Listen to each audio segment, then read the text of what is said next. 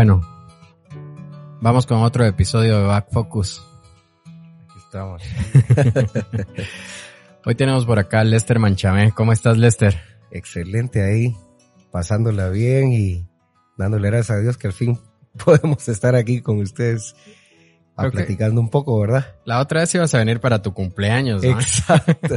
Sí, yo no sabía que tenían una, una fiesta ahí. La verdad es de que no soy mucho de prestarle atención y como por el trabajo, normalmente no, no lo celebraba. Entonces, les tuve que, o sea, cuando yo les dije, mire, yo voy para allá, entonces, no, no, no, si les tenemos una fiesta.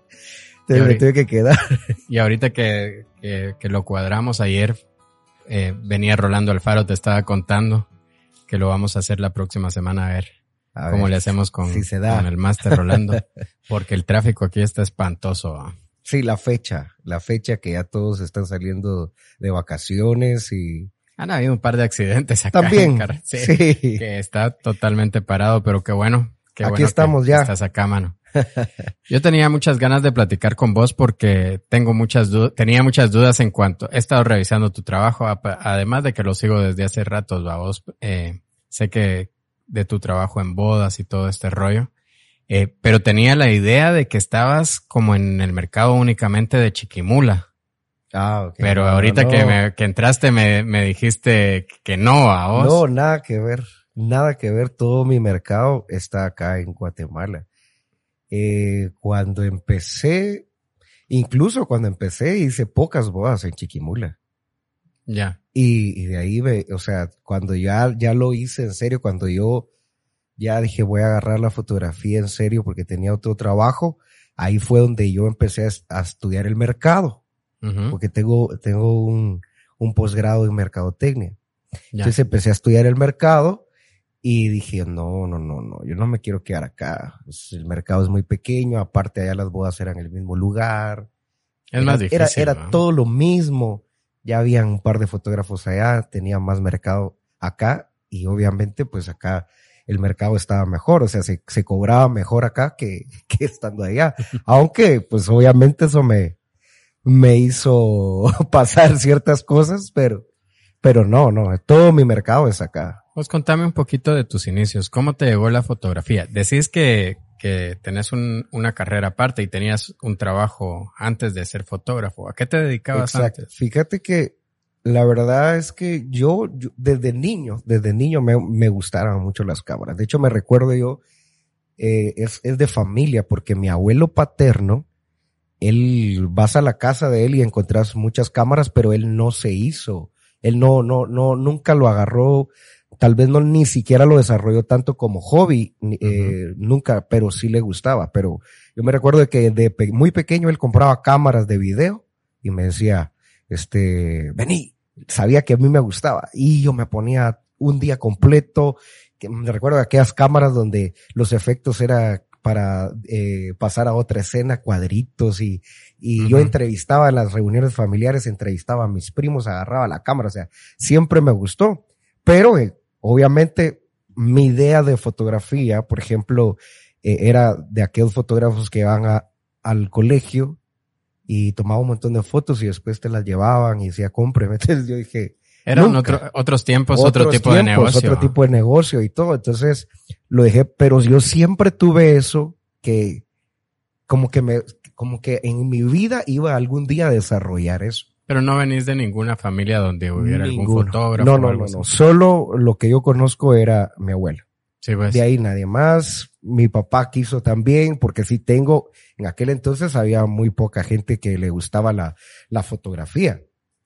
Pero, eh, mi papá sí, yo sí tengo muchas fotos de, de bebé, Sí, pues. eh, una guitarra y todo. Eh, para, para hacer aquel, en aquellos tiempos, 1984, cuando nací, este, la verdad de que no- todos tienen muchas fotos como, Ah, como yo no tengo ninguna, man. entonces yo sí la tenía. Entonces sí, sí estaba Sí, pues. el don ahí, pero nadie lo desarrolló. Y es que hay familias así, vos, de que, de que guardan estos álbum grandotes con fotos de, de cuando Ex- uno era ahí, güiro y todo ese Todavía rollo. los tengo. todavía. Que, que creo que uno viene, eh, eso era como algo muy cultural antes de, de, de coleccionar todo este tipo de, de recuerdos y era muy bonito, porque a pesar de las dificultades y el gasto que requería también eh, en ese tiempo el, el, tomar las fotos con rollo y todo y llevarlos a revelar. Todo el proceso, sí.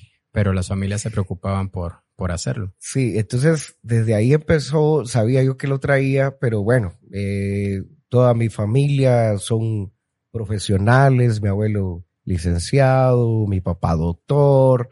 Entonces, imagínate en ese entonces, cuando yo ya tenía que eh, cursar la universidad, pues yo por lo menos yo no tuve ni siquiera un acceso a, acceso a saber cuántas carreras había, si había diseño gráfico, no, o sea, yo nunca me enteré de eso. Yo salí, eh, me gradué del hall de Zacapa y salí porque a mí me habían, teníamos un tío que era odontólogo y le iba muy bien, entonces toda la familia, todos teníamos que ser odontólogos. ¿Vos sos odontólogo? No, no, no, no. no.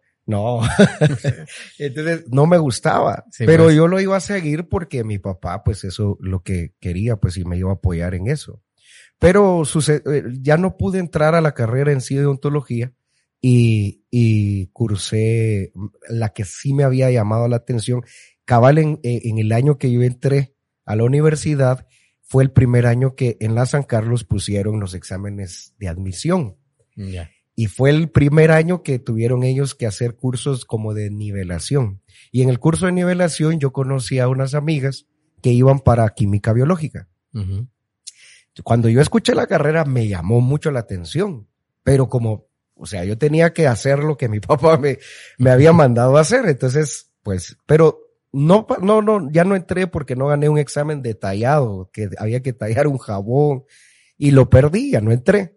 Entonces, eh, ese día yo llamé a mis, a mis amigas y, y le dije, mire muchacho, no entré y yo, yo quiero ver si entro. Ah, pero nosotros ya llevamos 15 días que empezamos ya los cursos, pero venite y bueno, la cosa es que entré a química biológica, crucé varios años de química biológica.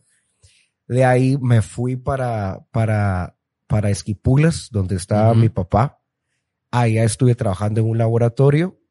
Eh, para hacértelo resumido a la pregunta inicial, te traje un laboratorio, después en ese mismo hospital yo estaba, no, no, no, no pensaba casarme cuando regresé ni nada, entonces me, me eh, empecé a estudiar administración de empresas, eh, ya estando trabajando en el laboratorio. ¿Cuánto tiempo estudiaste química? Cuatro años, Cuatro años aproximadamente, y me fui a trabajar y empecé a estudiar administración. Cuando estaba cerrando administración de empresas, le, yo ya quería trabajar de administrador, porque es lo que más me gustaba. Me gustaba siempre trabajar con grupos, dirigir, bueno, todo eso. Entonces, eh, los médicos se enteran, o yo meto mi currículum y entonces dicen, Lester, ¿y usted por qué no nos había dicho que, que era administrador? Y entonces me contrat, me, me, me pasan de, de, de, ser el laboratorista paso a ser el administrador del hospital. Ahí conozco a mi esposa y por los años que tenía de haber estudiado química biológica, pude acceder a dos posgrados en educación en diabetes. Mi esposa es endocrinóloga. Entonces, como ya las pláticas, ya a esa edad, pues las pláticas son ya mucho más formales y ya uno piensa ya en un futuro. Entonces ella me dice, ¿por qué no, por qué no, no, no estudias educación en diabetes? Aquí en Guatemala no existe eso en México eso es muy común, ¿verdad? Hay mucha gente que ha estudiado educación en diabetes porque es una de las enfermedades más serias en, en México, pero acá en, en Guatemala casi no lo, bueno, y aquel entonces ni siquiera idea. Entonces me, eh, me empecé a estudiar uh, vía internet en la educación en diabetes, ya con el plan de, de irme a vivir a Chiquimula, porque en ese entonces estaba en Esquipulas, y me fui a, me, empecé a estudiar, cerré, entonces me fui a vivir a, ya a Chiquimula con mi esposa, ya estaba la clínica, o sea, ella tenía años de estar con la clínica y empecé a trabajar como a formar un equipo. La idea era formar ese equipo eh, porque la diabetes es, es multidisciplinaria, ¿verdad? O sea, no, ella es como la endocrinóloga que lleva el control, pero eh, se necesita nutricionista y muchas otras cosas.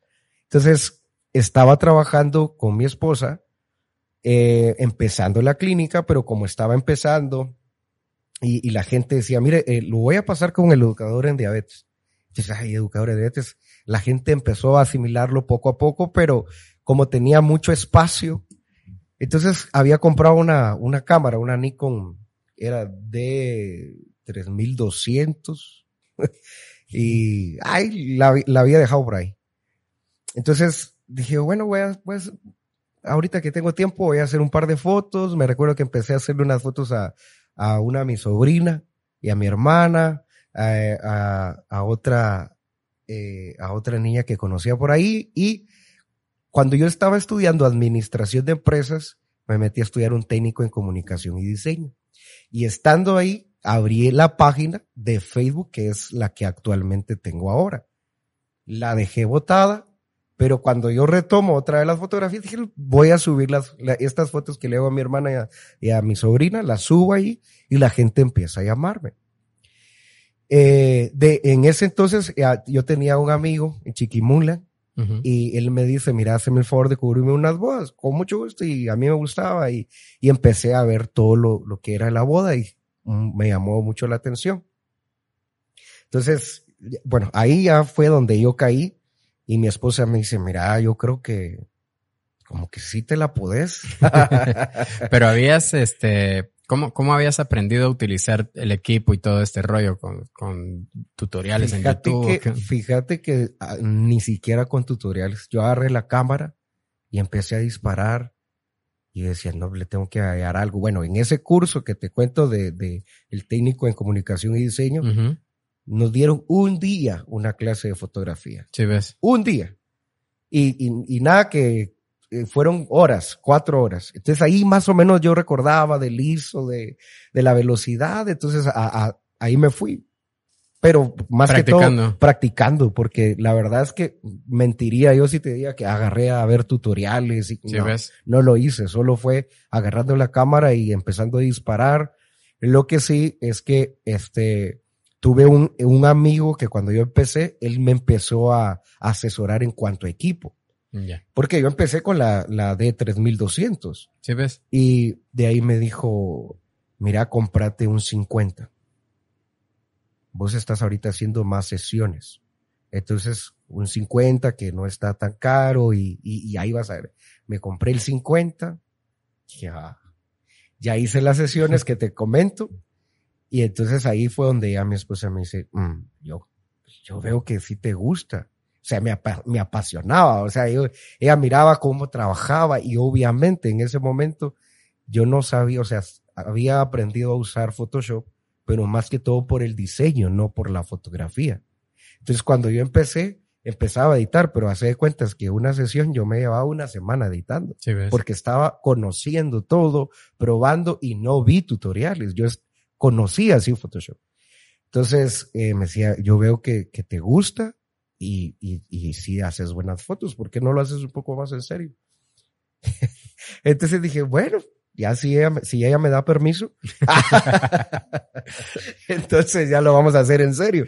Entonces ahí fue donde ya empecé a estudiar un poco más el mercado. Pasé dos años todavía, dos años donde trabajaba en la clínica y en, entre, en, en medio de que miraba un paciente y otro, editaba sí, ves. y así iba dos años porque dije, no, no, tiene que ser, tiene que valer mucho la pena para yo dejar de trabajar en la clínica, porque aparte no solo era por el dinero, sino porque en la clínica ayudábamos a mucha gente. Nosotros compramos una terapia para ayudar a gente con pie diabético y yo eh, logramos cerrar el pie diabético de, de, de muchas personas, gente de 38 años, de 40 años con hijos, que casi ya les iban a amputar el pie y, y, entonces me gustaba esa parte de, de, de, de, ver cómo la gente reaccionaba y que tenía una esperanza por ahí. Entonces me costó mucho dejar también la clínica por eso precisamente, pero de ahí ya vienen los hijos. Eh, obviamente pues tenés que ver también lo económico. Entonces dije, bueno, pasé dos años ahí y a los dos años fue, ya no me daba abasto. Entonces yo me manejo mucho bajo principios y, y, uno de los que siempre he, he, tomado en cuenta es no puedes servir a dos dioses, sino vas a terminar traicionando uno. Entonces dije, no, no, no puedo seguir así porque estoy haciendo todo a la mitad, ni voy a prosperar en esto, ni voy a prosperar en aquello. Entonces tengo que cerrar. Entonces en ese momento, como ya tenía un hijo, dije, no, yo voy a, la, fotografía a mí me permite estar más tiempo con, con mi hijo. Y entonces me, y, obviamente económicamente era más favorable también la fotografía. Y de alguna manera también mi pasión estaba más ahí. Entonces decidí dejar a los dos años, decidí dejar la clínica, cerrar, la, cerrar mi parte, mi esposa obviamente sigue trabajando y, y levantarme eh, en la fotografía. Pero fueron dos años bien difíciles porque me estaba posicionando yo aquí en la ciudad cuando yo vivía en Chiquimula. Pues. Todas esas sesiones que contás las hacías acá en, No, esas sí las hice en Allá, Esquipulas. al principio. Al principio sí. Eh, y, y durante esos dos años donde estuviste pues trabajando en la clínica y en, su- supongo yo que en tus tiempos libres ibas, ibas a sesiones y editabas y todo este rollo, ¿cómo te llegó el... Entiendo que lo viste como un negocio desde el principio. Bueno, Claro. aunque se escuche, yo, yo esto lo menciono mucho porque claramente los fotógrafos que han logrado establecer una carrera en algún momento tu- tuvieron que tomar esa decisión, vamos, de decir, bueno, esto es algo que, que me conviene económicamente porque es la mejor opción que tengo ahorita y decidir ahí sí que tirar todas las canicas ahí, va, y entrarle al, al rollo del negocio, que no es lo mismo. no, Una cosa es tu pasión, tus gustos, salir y- con tu cámara y tomar fotos. Y otra cosa es, eh, hoy me preguntaba una persona, eh, como que es muy fácil tomar fotos, ¿va? Porque te tardas una hora y ya terminaste de trabajar. Pero la verdad es de que el trabajo de la toma de fotos y la edición es una parte muy pequeña de lo que conlleva un negocio fotográfico. Que, que implica administración de un negocio, todo lo que conlleva las ventas y todo marketing, eso. O sea, de verdad cuando, cuando te, cuando decidís, o sea, como te comentaba, he tenido un par de talleres que por eso yo casi que un día y medio me centro en enseñar más que todo marketing. Porque ahora es muy fácil comprarte una cámara, abrir una página, no te cuesta absolutamente nada.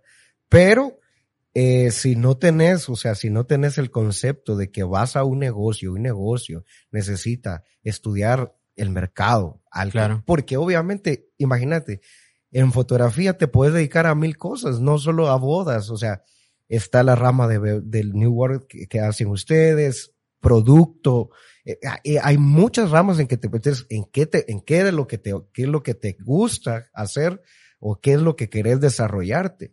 Y en, e- en la medida de eso, por eso yo a veces en los talleres yo veo gente que llega, por ejemplo, eh, han llegado que quieren dedicarse a bodas y su equipo es eh, una, ya tienen full, una cámara full, que yo ni siquiera empecé con, yo pasé tres años sin una full y ellos ¿Sí ya tienen una full, pero un 85 milímetros. Yo digo, que, espera, permitime, ¿querés dedicarte a bodas? Y ese es tu equipo, ¿por qué invertiste en esto? Entonces, no se ponen a pensar, y, y esa es una de las cosas porque obviamente el mercado de la fotografía ahora en Guatemala, cuando yo inicié, casi no había tiendas, nada, absolutamente Era muy nada. difícil Era hacerse de muy equipo. difícil de hacerse de equipo. Ahora ya están, hay muchas tiendas acá, pero vamos a que dicen, ¡ah! Miran aquel fotógrafo que hace, miran tu trabajo y dicen, ¡hala, qué bonito la, la, la, las fotos de bebés! Yo quiero hacer eso. Y se, me- meten a investigar qué haces vos. Entonces, ah, yo utilizo un 50, un 85, decís vos. Sí. Después ven a uno de bodas y el de bodas le dice esto. Yo también quiero esto. Y se empiezan a comprar un montón de equipo al final ni siquiera están, ni siquiera saben al final qué van a hacer ¿Qué van a hacer? y empiezan a invertir de una manera muy equivocada. ¿Y por qué? Porque no tienen este estudio de mercado, ni siquiera se sientan un momento y decir, bueno, no, ¿qué es lo que me gusta hacer a mí? ¿Qué es lo que yo quisiera hacer? Eh, yo, eh, por la parte de administración, eh, y, y que también trabajo con jóvenes en la iglesia, trabajaba, ahora, ahora estoy ya como pastor, pero antes trabajaba como con, con los jóvenes, nada más yo les decía cuando empezaba un negocio, no, no, no, ¿cómo te miras en cinco años? Porque si no te miras trabajando bodas, porque son los fines de semana y no quieres dejar el tiempo, el fin de semana con tu familia, entonces no te metas a invertir ahí. Ponete a hacer sesiones de familia.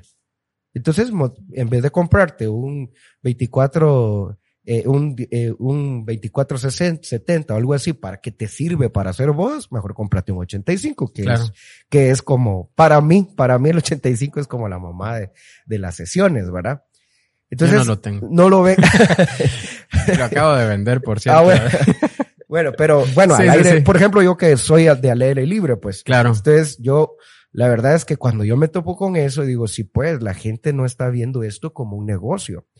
Y de alguna manera, se va a ir, no sé si mal, chistoso, no sé, pero también conviene porque porque eso hace que no, que no produzcan nada. Igual en mis talleres yo le digo, miren mucha, yo lo que quiero es que ustedes algún día, cuando yo los vea, ah, lograron. Y de hecho, lo, he visto a varios que han logrado establecer su negocio, establecer su negocio porque han seguido los pasos. Y a veces nosotros queremos, pum, todo. Y no, esto es un negocio como cualquier otro. Lo tenés que abrir todos los días. Claro. ¿Va? Tenés que hacer una inversión. ¿ya? Pero las inversiones tienen que ser inteligentes. Cada inversión es una decisión. no es. porque, ah, yo quiero hacer, es, que es tan bonita esa foto como sale de el macro. Es que el rollo es de que también una de las herramientas de venta antes, ahora entiendo de que te asesoran mejor las tiendas fotográficas y hay mejores tiendas y, y que se han encargado también de, de marcar una diferencia en cuanto al servicio y asesorar a los, a los fotógrafos que están iniciando. Yo, una de las cosas que, que siento que, que más afectaron en la trayectoria fotográfica que llevamos nosotros es eso, las malas decisiones en cuanto al equipo. Muchas veces 500 PX era así como que entrabas y, y, ponías el lente y te salían fotos, vos así como que esa la tomaron con este lente y creías que al comprar, a mí me pasó con el 85 milímetros, yo hice un esfuerzo. A hacer las fotos así. Fue tal vez ese lente y me dolió venderlo hace poquito, eh, porque ese, ese lente tal vez fue el primer objetivo grande alcanzado por medio de mi trabajo en la foto. Eh, de decir, me refiero a equipo, ¿verdad? Yo tenía una de 3100, me parece.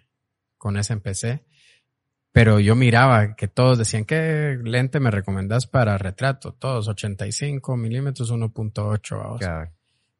Y yo lo fui a comprar estudio Nikon y todo el resto estaba muy emocionado, me salió muy caro. Eh, después cuando lo vi a los meses como a la mitad de precio.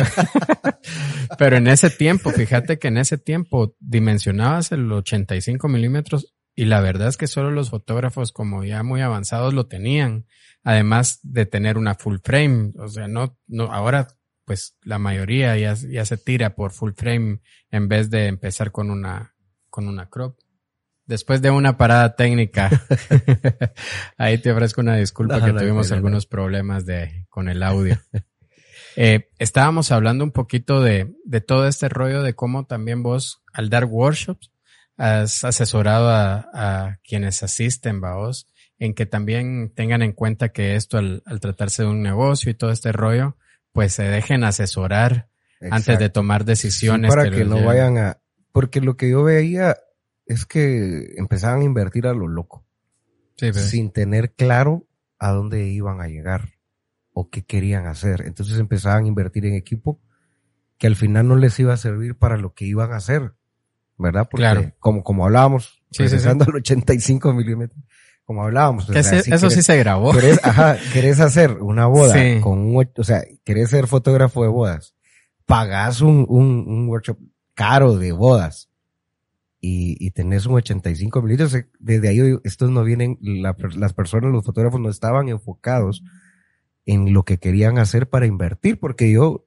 si, si hubiera empezado de una vez con bodas, no hubiera invertido nunca en un 85, hubiera invertido en otros, pero como empecé sesiones familiares y después ya me tiré a las bodas, entonces ahí fue donde, y, y este mi amigo, eh, que, que en paz descanse, eh, me guió bastante bien en cómo invertir. Entonces eso mismo yo lo quería duplicar.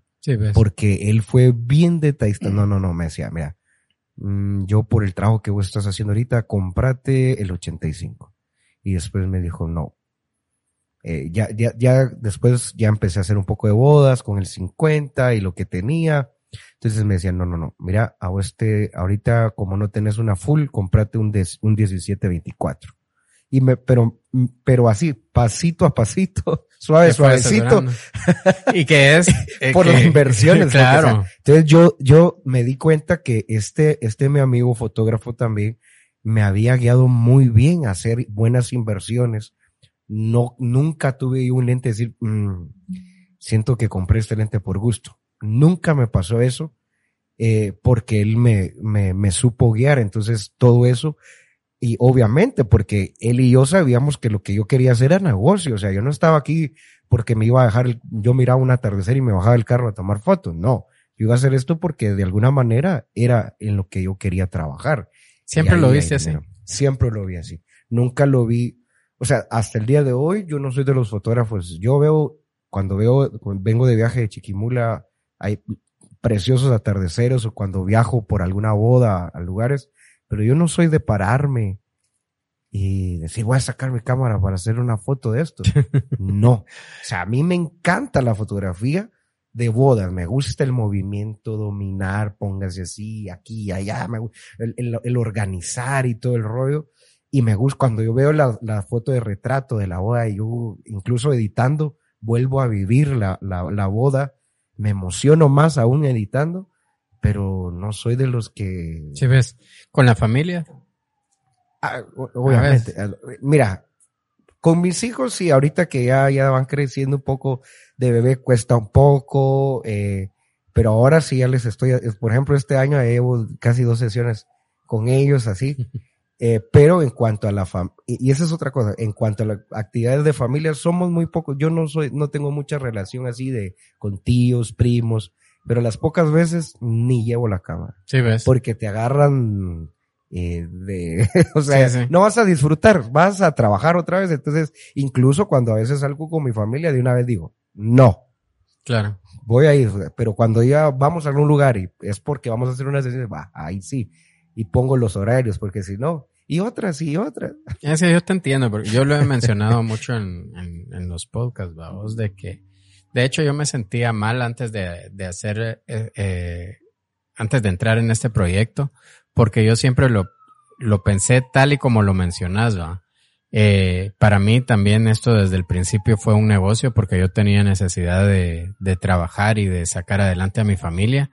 Pero tal vez mi error fue expresarlo y al decirlo creerlo, pero al creerlo sentirme menos fotógrafo que, que todos, O sea, para mí era así como que es que yo no soy fotógrafo, yo soy un buen vendedor. Por eso mi negocio va bien porque yo lo he sabido vender. Yo menospreciaba mucho la calidad de mi foto. Todavía me pasa. O sea, yo me pongo hasta antes del podcast, yo me ponía a hablar con algún fotógrafo y yo me yo no me sentía con los conocimientos suficientes para, para poder sentarme a platicar de algo técnico. Ah, bueno. Y han venido, y han venido gente muy preparada al podcast. Y, y al principio yo les decía, les hacía esa referencia. Conforme fueron pasando las pláticas lo dejé de hacer, porque me di cuenta que cuando ellos hablaban, yo sabía eso que ellos hablaban y podía platicar con ellos al respecto. Me pasó que me enamoré más de la foto al hablar de la foto, al sentirme fotógrafo y, y entender de que no debe estar mal visto que esto para mí también sea un negocio, además de que me encanta hacerlo.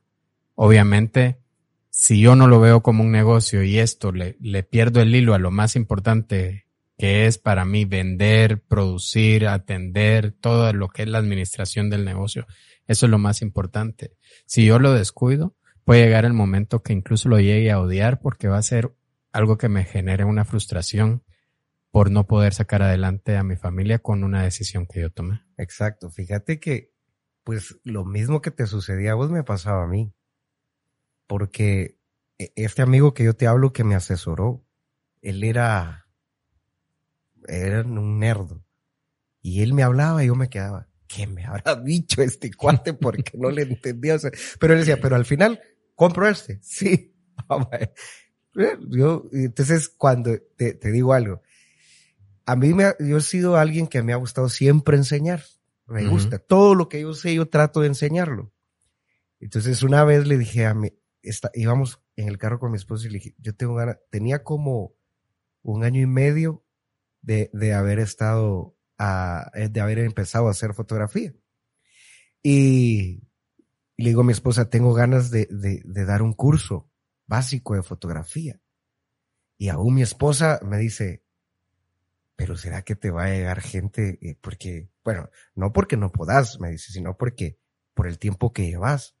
Y yo le digo, mm, yo tengo, yo, o sea, tengo ese lado que, cuando alguien me dice eso, aunque obviamente no era de mala intención, al otro día yo tenía reservado el Porto Hotel Antigua, tenía hecho el, el de curso básico con las fotos que yo había tomado, yo lo voy a hacer. Yo no sé.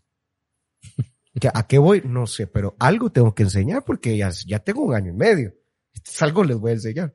Ah, oí esto. La sorpresa fue que al curso llegaron doctores, empresarios con unas cámaras mejores que las mías. Yo, o sea, en ese momento yo no, no entendía que era full frame, que era, y cuando yo las vi dije, ¡hala! Y esto, pero ellos no sabían utilizarla. Y yo sí. Por lo menos, pues, entonces les empecé a enseñar. Entonces yo me sentí, yo al dije, de verdad que ahí, ahí, al enseñar, me di cuenta que sí, que sí, ya, como decís, me sentí fotógrafo. Pero, de igual manera, yo no era, pero, pero, bueno, a mí nunca me dio, nunca me sentí mal por, por verlo como negocio. Porque al final, pues todos, por ejemplo, yo veo a mi esposa, mi esposa ama su carrera. Claro. Mi esposa ama atender un paciente, eh, o sea, yo, la miro y ella está en su rollo, de eso, de eso, de eso vive, por eso gana, pero eso no quiere decir que, que, que no lo haga con pasión.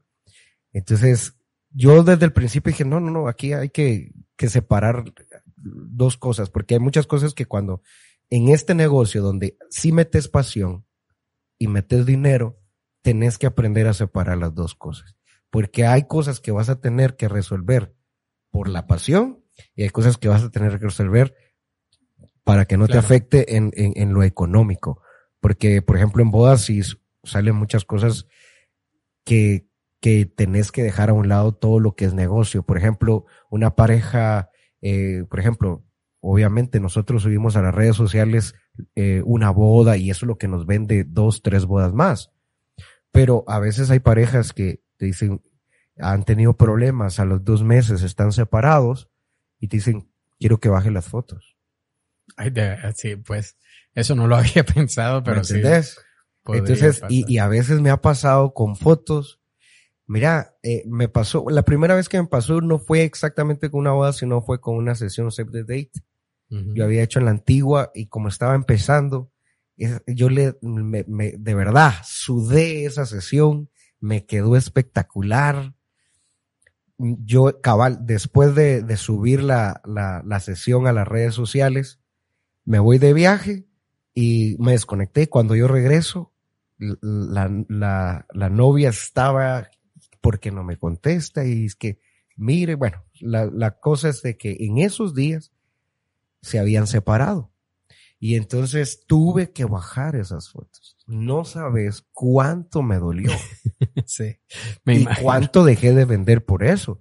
Pero ahí es donde yo te digo que cuando nosotros hacemos esto por, por, por pasión, aunque haya un contrato de por medio, aunque haya lo que haya, no podés, o sea, no podés, ahí tenés que decir, no, aquí me tengo que ir por el lado del sentimiento, de la pasión, y tú decís, no, ya vendrán otras donde voy a poder venderme y tener que bajar. Me ha tocado muchas veces quitar fotografías porque se separan al mes, a los dos meses, eh, muchas cosas. Sí, ves. O sea, muchas cosas así.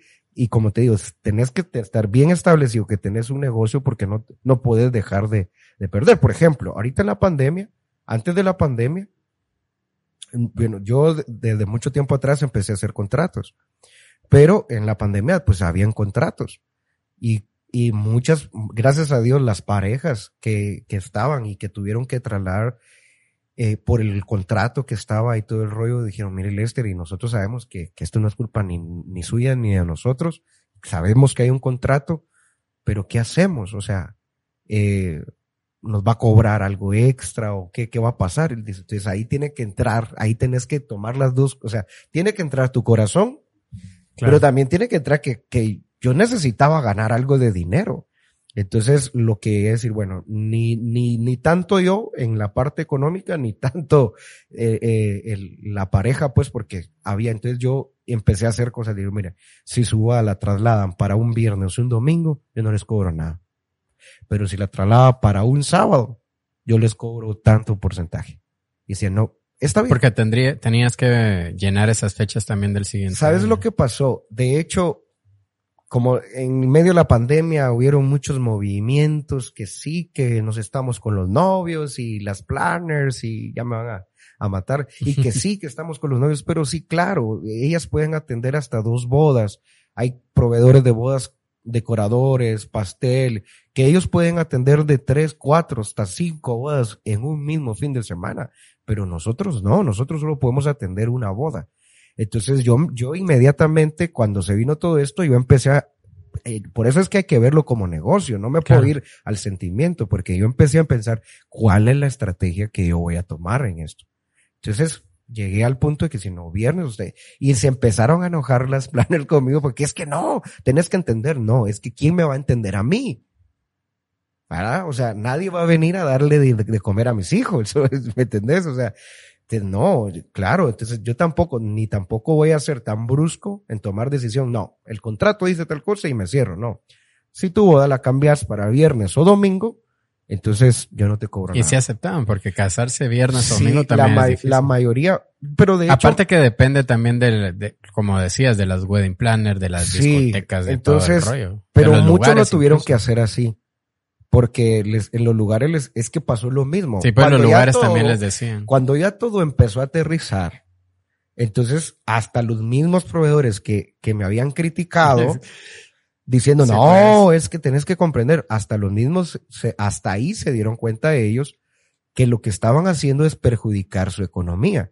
Si ya teníamos hundido un año, nosotros mismos nos estábamos hundiendo el otro año, porque lo único donde nosotros nos podíamos levantar era con las nuevas bodas de Claro, los sábados del, del próximo año. sí es verdad. Y entonces dije, no, yo tengo que, me voy a recuperar en esto. O sea, por eso dije, no, me tienen que permitir que no se les dé sábado. Porque si, si no me permiten eso, yo les voy a tener que cobrar. Sí ves. Porque tengo que tener dinero. O sea, a esto me dedico. Pues entonces ahí, gracias a Dios, que te voy a decir, tal vez una pareja fue la que no aceptó y, y terminaron pues tal vez peleando con, de alguna manera conmigo, pero ahí todas las parejas dijeron, no, hagamos ese trato. Eh, muchos se casaron viernes, eh, otros cancelaron sus bodas, las hicieron más pequeñas y así. Pero que- si no pensás, si no tenés en tu mente que esto es un negocio, cometes todo tipo de error que no te hace ver, o sea, y un futuro, siempre tenés que tener planes de contingencia, siempre tenés que tener planes, o sea, las proyecciones para el otro año, cómo está el mercado, imagínate cómo se vino ahora el, cada vez, cada año entran más fotógrafos, todo eso. No puedes estar encerrado en tu casa diciendo siempre me va a ir bien en esto. No, si llegar a posicionarte en la fotografía es un paso, pero mantenerte es otro mucho más difícil para mí que posicionarte. Hoy por hoy las redes sociales son tu principal herramienta para llegar a los clientes nuevos. Además, me imagino que las referencias, Sí, pero, pero tus redes sociales, ¿qué, papel juegan en, en tu labor de, de venta para alcanzar tus objetivos ahí? Pues, mira, por el momento te digo, tal vez es un 40%, ya no es mucho. Cuando yo inicié, sí fueron las redes sociales. Eh, hace ocho años no existían las wedding planners. Entonces, de hecho, los pri- lo- el primer, el primer proveedor que contrataba a la gente era el fotógrafo. Lo primero, antes del lugar, antes de muchas cosas. O a veces tenían ya el lugar y luego venía el fotógrafo. Entonces, eh, me- era mucho más directo el contacto con el fotógrafo la pareja. Ahora, o sea, siete años después, ahora entran el, entran un montón de planners y ahora casi que todo es a través de las planners. Es muy raro la pareja que viene directo conmigo. Y aunque la pareja sea la que le diga a la planner, no, es que yo, yo quiero a Lester. Eh, de todos modos, siempre el contacto es por, por la planner, pero la red, para mí las redes sociales ahora eh, es solo para mostrar, pero me genera más el, el, el, el, ahora me está generando un poco más el, el de boca en boca. Porque hay tanto fotógrafo en Guatemala y, y yo te digo, hay mucha fotografía, hay mucho fotógrafo muy bueno en Guatemala. Entonces, a veces nosotros, por ejemplo, siento yo que en donde yo marco la diferencia es en, en cómo manejo yo mi boda, pero el día de la boda. Entonces, a mí me sale ahora muchas bodas, pero de la gente que estuvo en la boda que me vio trabajar. ¿Cuál crees vos que tal vez puedes ahondar, ahondar un poquito en este rollo? ¿Cuál es esa diferencia que decís vos que hay? El dinamismo. El dinamismo para hacer, porque por ejemplo, aunque pues, muchos fotógrafos son buenos para editar, eh, o sea, tienen buen equipo y todo, y, la calidad, la calidad en sí de la fotografía es muy buena. Pero eh, lograr una sonrisa natural, lograr eh, gestos naturales, eso no, no lo vas a encontrar tan fácil. Ah, uno puede decir, si, si yo no te conozco a vos y yo te veo una foto sonreír, yo digo, ay, se está sonriendo. Pero si yo, si yo te conozco, yo puedo decir, mm, esta, aunque se está sonriendo, no es su sonrisa. Mm. Pero la gente que sí lo conoce y ve las fotografías que yo les hice, dice, este logró sacarle la, la risa que ellos tienen.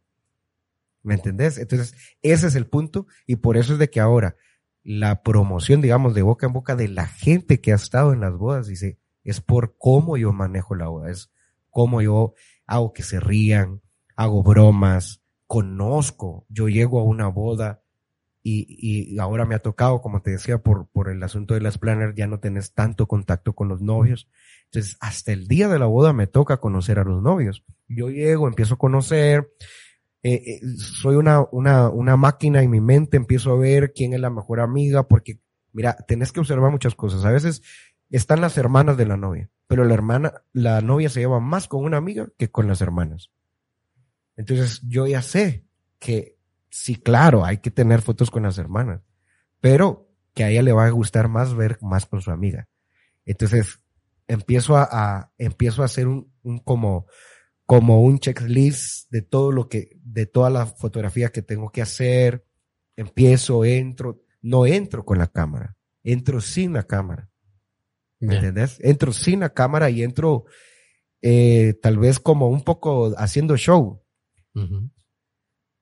aunque a veces la gente, pues, obviamente que no te ve trabajar no sabe, pero yo entro haciendo show porque yo tengo que marcar una diferencia.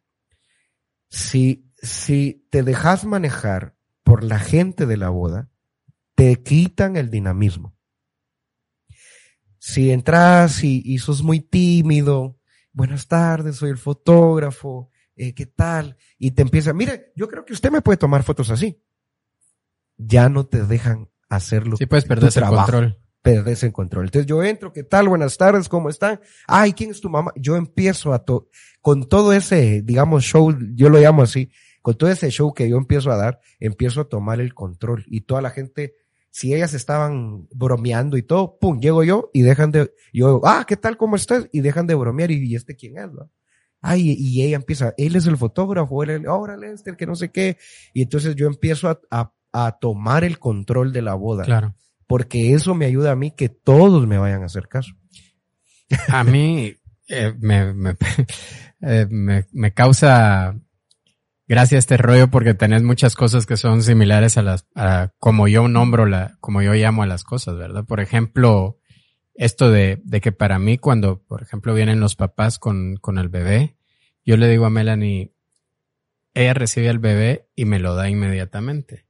Pero pasa algo. Yo quiero que los papás sepan que sabemos manejar al bebé, ¿verdad? Que, que el bebé está seguro y que tenemos experiencia para hacerlo. Entonces yo siempre le he dicho eso, es que esto es parte del show.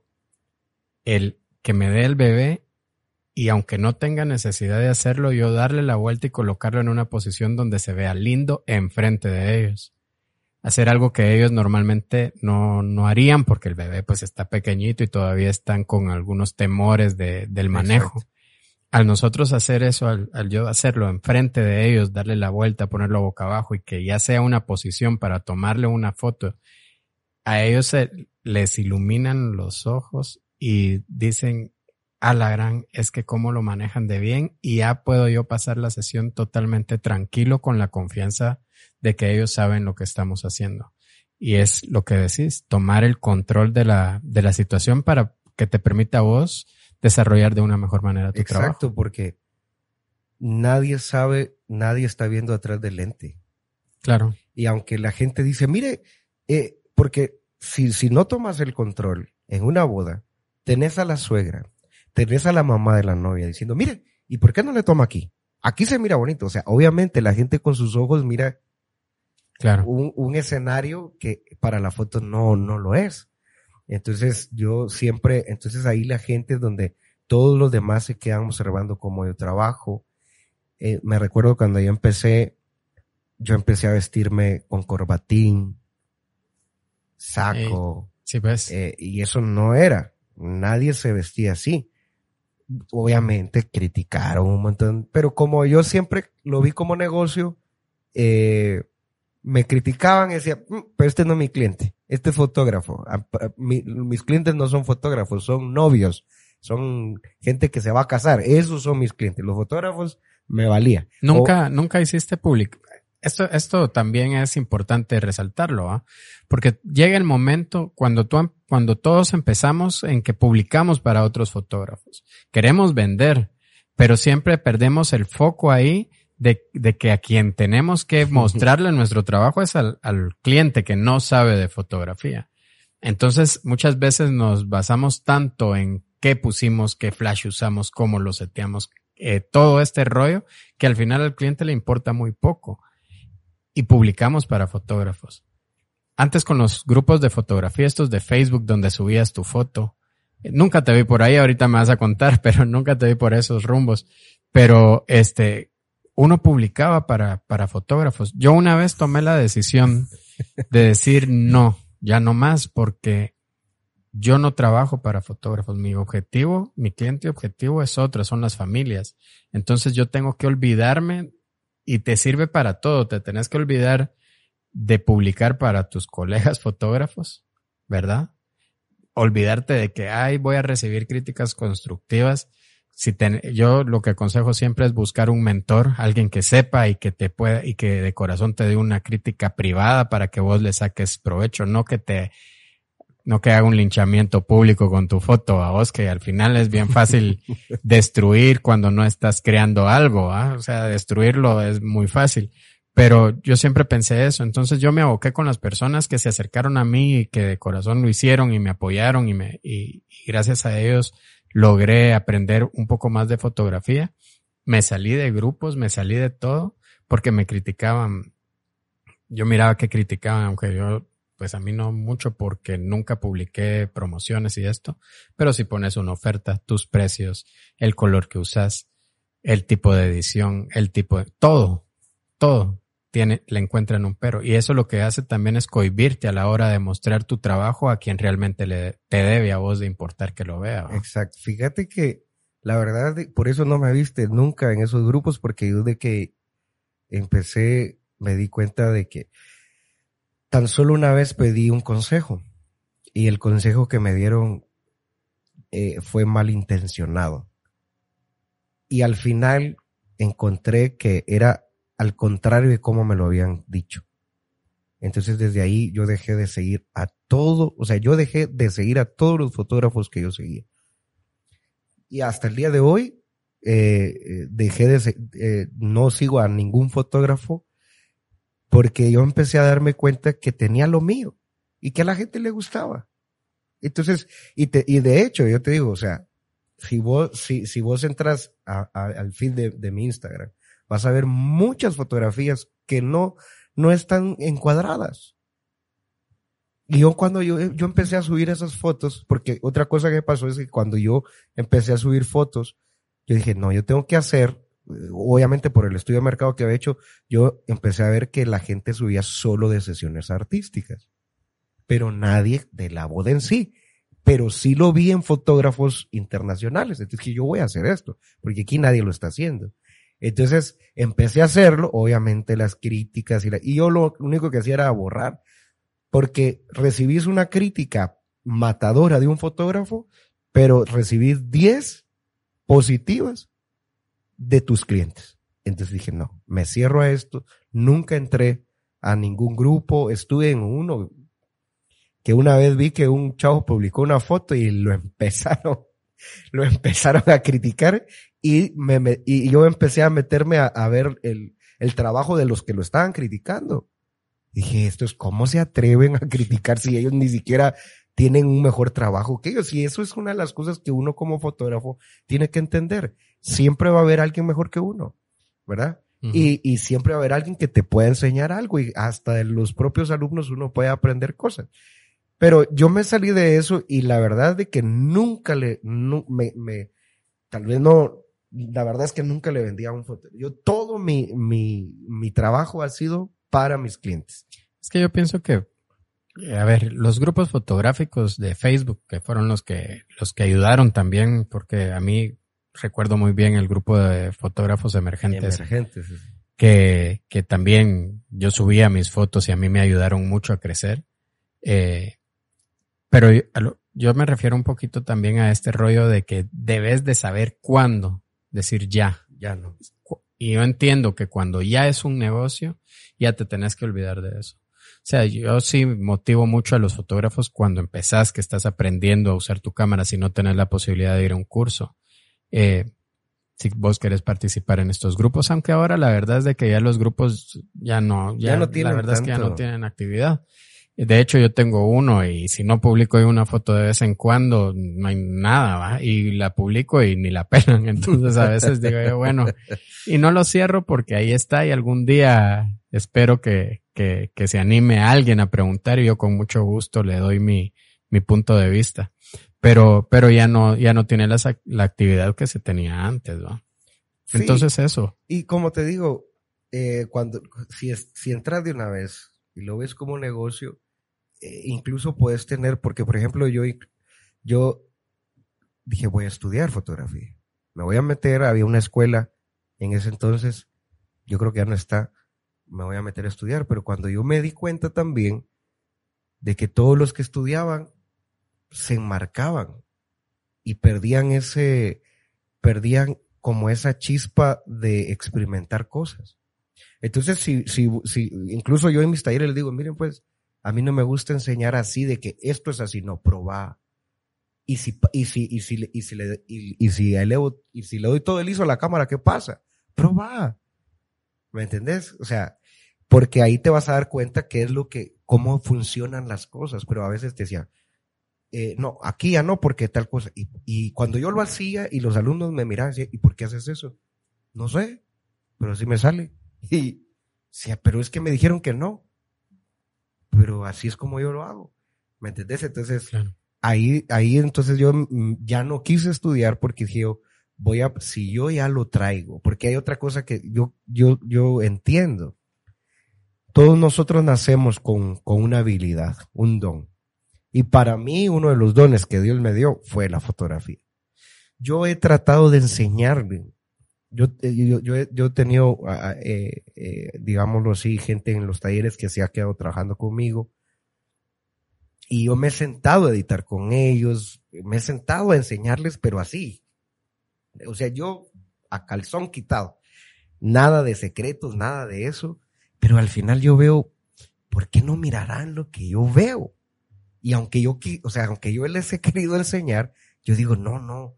Entonces, he entendido también que hay fotógrafos que traen ese don, ya traen el ojo, no sé, no sé, no sé cómo se da es, eso dentro de uno. Es que todos tenemos una forma de, tenemos distinta de ver las cosas. las cosas. Entonces, pero conozco fotógrafos que lo han aprendido entonces yo digo, todos vamos a tener un límite. O sea, en otra, en otras, en otros, en, en otros temas yo tengo mis límites y hay mil eh, personas mejor que yo, eh, hablando siempre de la fotografía, pero a mí se me da el retrato. Pero yo, por ejemplo, hacer una fotografía de, de producto, a mí se me hace muy difícil. Y a otro tal vez se le puede hacer demasiado fácil. Pero no, o sea, a mí se me da el a mí se me da el retrato y a otro se le da. Entonces yo me tengo que ir ubicando ahí para, o sea, ¿para qué tengo esa destreza? Y como te digo, la, fotografía de boda no solo es hablar de fotografía, es hablar de saber manejar. Porque todas las ideas, yo tengo muchas fotos, por ejemplo, tengo una que la novia me dice tres días antes de la boda, Lister, yo contraté 10 tuk-tuk para que era una boda de destino. Entonces, contraté 10 tuk-tuk para que usted, mira, cuando salgamos de la, de la ceremonia, yo voy a hacer, eh, van a estar los 10 tuk Y yo, yo me imaginé la foto, los 10 tuk-tuk en el parque. O sea, iba a ser una foto única. entre todos los fotógrafos de boda dije, esta va a ser única. Cuando salimos de, cuando, cuando estaba saliendo de la, de la, de la, de la ceremonia, entonces yo voy con mi idea y le digo a los, le digo a los, al, al, al jefe de los tuqueros, y mira que vamos, es que nosotros no podemos entrar al parque. Y yo, pero es rápido de pensar. ¡Pum! ¿Qué podemos hacer? ¿A dónde podemos ir? Díganme ustedes. Pero yo tengo que hacer es, tengo que hacer una foto diferente con los 10 tuk Y cabal me llevaron a, me llevaron a, no sé cómo se llama ahí, es una calle, ay, se me olvidó el nombre, pero bueno, pueden buscar la foto ahí. Total de que me salió mejor. Pero te digo, a veces uno, dice la gente, los fotógrafos pensarán, este tiene todo el tiempo, es que le tocan bodas así, que, que, no, a mí me estaba presionando la planner, me estaba, la novia me decía, no hombre Lester, es que miren, y ahí es donde vale la pena saber que tenés que dominar. No, no, mira, cuando mires esa foto, me vas a decir que valió la pena. Porque tuvieron incluso que pagarle más a los tuctuqueros porque ya se había pasado el horario. Sí, pues. Entonces, no, pero yo tengo que hacer esa foto. Y vas entonces los nos fuimos a ese lugar. Habían dos, eh, dos buses de, de, de esos buses, digámoslo así, típicos de, de, de, Guatemala. Y rápido le digo a uno de mis asistentes, decirle al otro bus que está atrás que yo le voy a pagar, pero que se ponga en, a la par del otro. Y entonces yo tengo los dos buses y tengo todos los tuctuqueros enfrente, la, la, a todos los, las damas y caballeros y la pareja. Foto única. La vamos a, ver si me la pasas para ahí te la, ahí te la paso. entonces, entonces tenés que tener mucha destreza. No solo es saber hacer fotografía. Claro. Porque esas, y esas, mira, esa foto te vende un montón.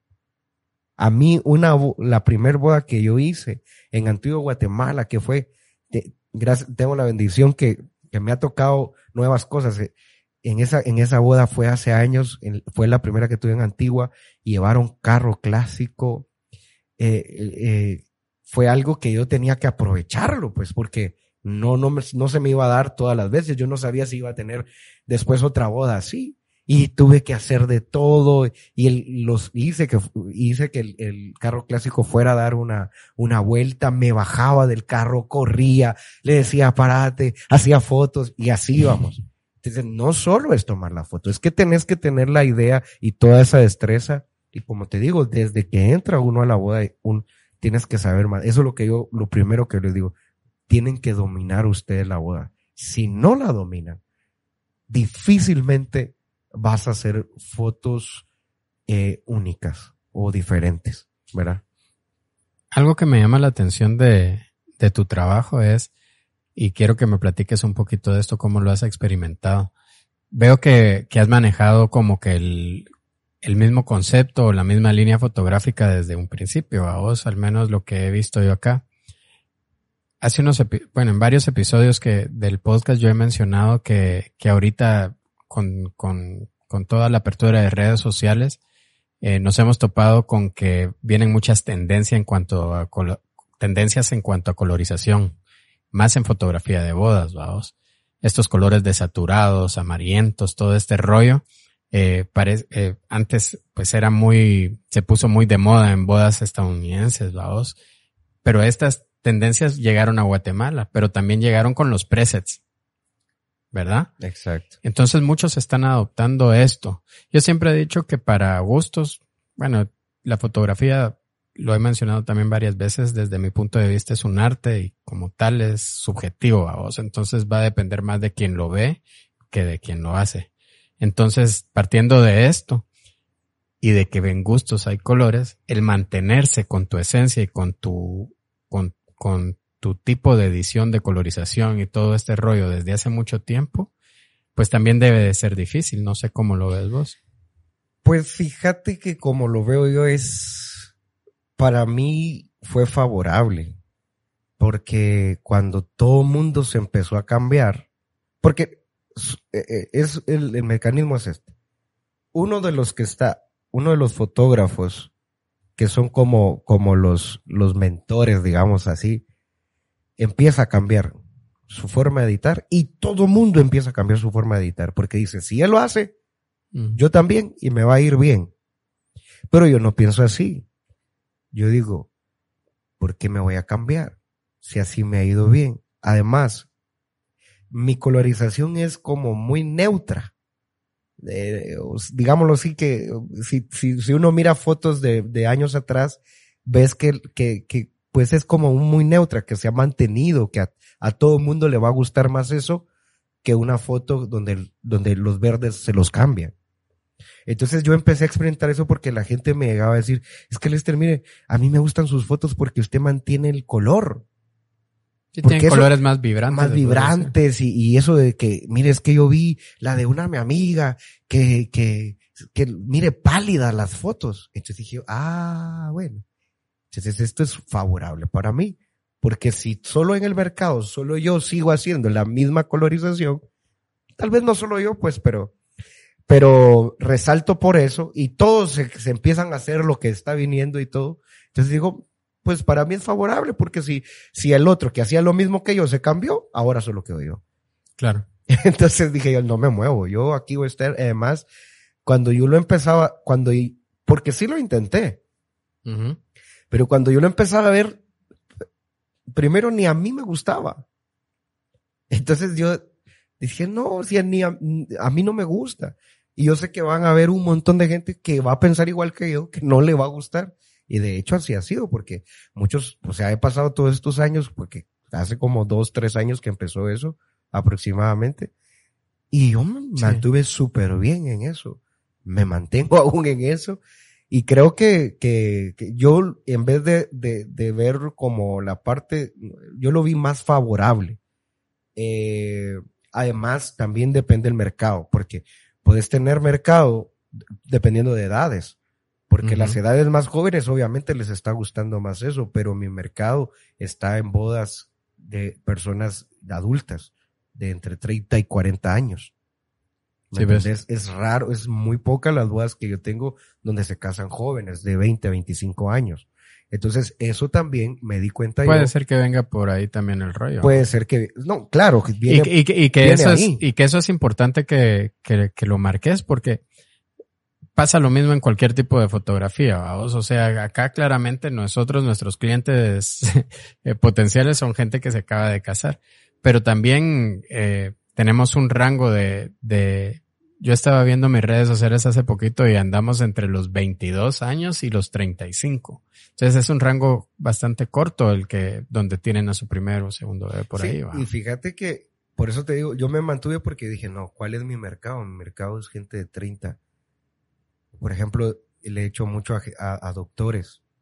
Y cuando miras una boda de doctores, eh, no invierten tan, no hacen una boda tan pomposa, pero sí invierten o sea, le invierten a los proveedores eh, que, por ejemplo, en el fotógrafo, porque yo los he preguntado. Claro. ¿Por qué, por qué pagaron, me pagaron a mí? Dice, lo que pasa es de que nosotros sí queríamos buenas fotos. Entonces, como que la gente adulta trata todavía de, de cuidar mucho más su dinero, de no exhibir tanto eh, y, y de cuidar la calidad, o sea, pagan más calidad. Entonces yo me mantuve y dije, sí, pues mis, mis, mis clientes son entre 30 y 40 años. Entonces dije, ¿para qué me voy a afligir o voy a poner a hacer algo diferente si voy a perder mi mercado? Y voy a querer entrar a un mercado que tal vez no me va a ir bien. Entonces me, me mantengo, me mantengo ahí. Claro. Y, y, lo que pasa es de que cuando ya tenés el acercamiento con la pareja y te dicen, no, Lester, es que sus fotos, y es que dice uno, y uno piensa que uno ya se está quedando atrás. Y cuando ves la, la, lo que te dicen las parejas, ah, no, dice uno, mejor me mantengo acá. Eh, obviamente, como te decía, el estar posicionado, el mantener el posicionamiento es algo bien difícil, porque tenés que estar observando todas esas cosas que estás diciendo. O sea, tenés que estar pendiente de cómo, cómo está tu flujo, eh, todo, todo lo tenés que estar para no, para no perder. Por ejemplo, ahorita muchos fotógrafos en la pandemia, hablando de, de, del pago, de, del cobro, empezaron a bajar sus precios. Yo no los bajé ni los subí, yo los mantuve, ¿verdad? ¿Por qué? Porque no, no, no entendía. Y oye, muchas parejas me dicen, mire, pero no me da alguna rebaja porque, porque estamos, porque estamos en pandemia. Y yo, no, pues no, porque lo mismo soy yo, pues, o sea, nadie, nadie se pone a pensar en el fotógrafo porque no te ven. O sea, lo, normalmente la gente ve el fotógrafo como, como que uno les estuviera haciendo un favor. Muy poca gente lo ve como este es su negocio. Claro. Entonces dicen, bueno, eh, por ejemplo, cuando yo empecé no, no, no, no, no tenía horario. Yo salía de las bodas a las 3 de la mañana. Hasta que ya no Hasta que ya no, o sea, hasta que yo ya miraba que realmente la pareja, eh, yo me levantaba y así como podía me desveía, pero luego ya fui poniendo un poco de, de más orden, de cuidarme más como persona, de cuidar también mi equipo, de, o sea, todas esas cosas. Entonces, al final yo digo, eh, empecé a, empecé a, a, ordenar y a darle, porque si nosotros como fotógrafos no, no nos posicionamos bien, no damos a entender que es una empresa, por ejemplo, cosas tan sencillas como yo me, yo, yo después de las seis de la tarde yo no respondo. Respondo. Ya no contestas. Ya no este, respondo redes sociales. Eh, a menos de que sea ya una, una clienta que, que ya me haya pagado, pero eh, porque con las redes sociales se da que a las una de la mañana te están diciendo buenas, buenas, disculpe, eh, tiene, y si les contestas, te empiezan a hablar y llegas a las dos, pero es que fíjese que yo tengo una, porque mi boda va a ser aquí, ¿y usted qué opina? ¿Qué se puede hacer? O sea, he tenido que me dicen, ¿usted cree que va a llover ese día? Y yo, entonces, entonces, hay, entonces yo he, he, respetado esa parte, ¿verdad? He respetado, es mi negocio, atiendo de 8 a 6 de la tarde y de ahí ya no, no, no respondo. Eso hace que, que nosotros nos cuidemos. Tenemos familia, tenemos hijos. Si no vas a estar en la cama, Claro. el celular. Yo he cerrado ventas a las 3 de la mañana. Imagínate. estaba editando y entró el mensaje y yo contesto siempre.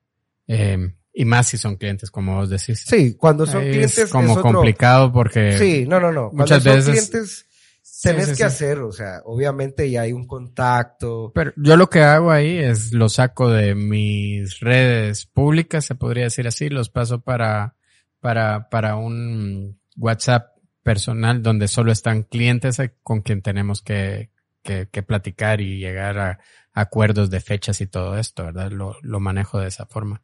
A mí me parece muy interesante todo esto que mencionas del, del rollo es este de, de no seguir la tendencia que, que se ha marcado. Yo muchas veces he mencionado de que desde mi punto de vista aquí, por eso te digo de que de que los puntos de vista no siempre, no tienen por qué ser el mismo siempre, vamos.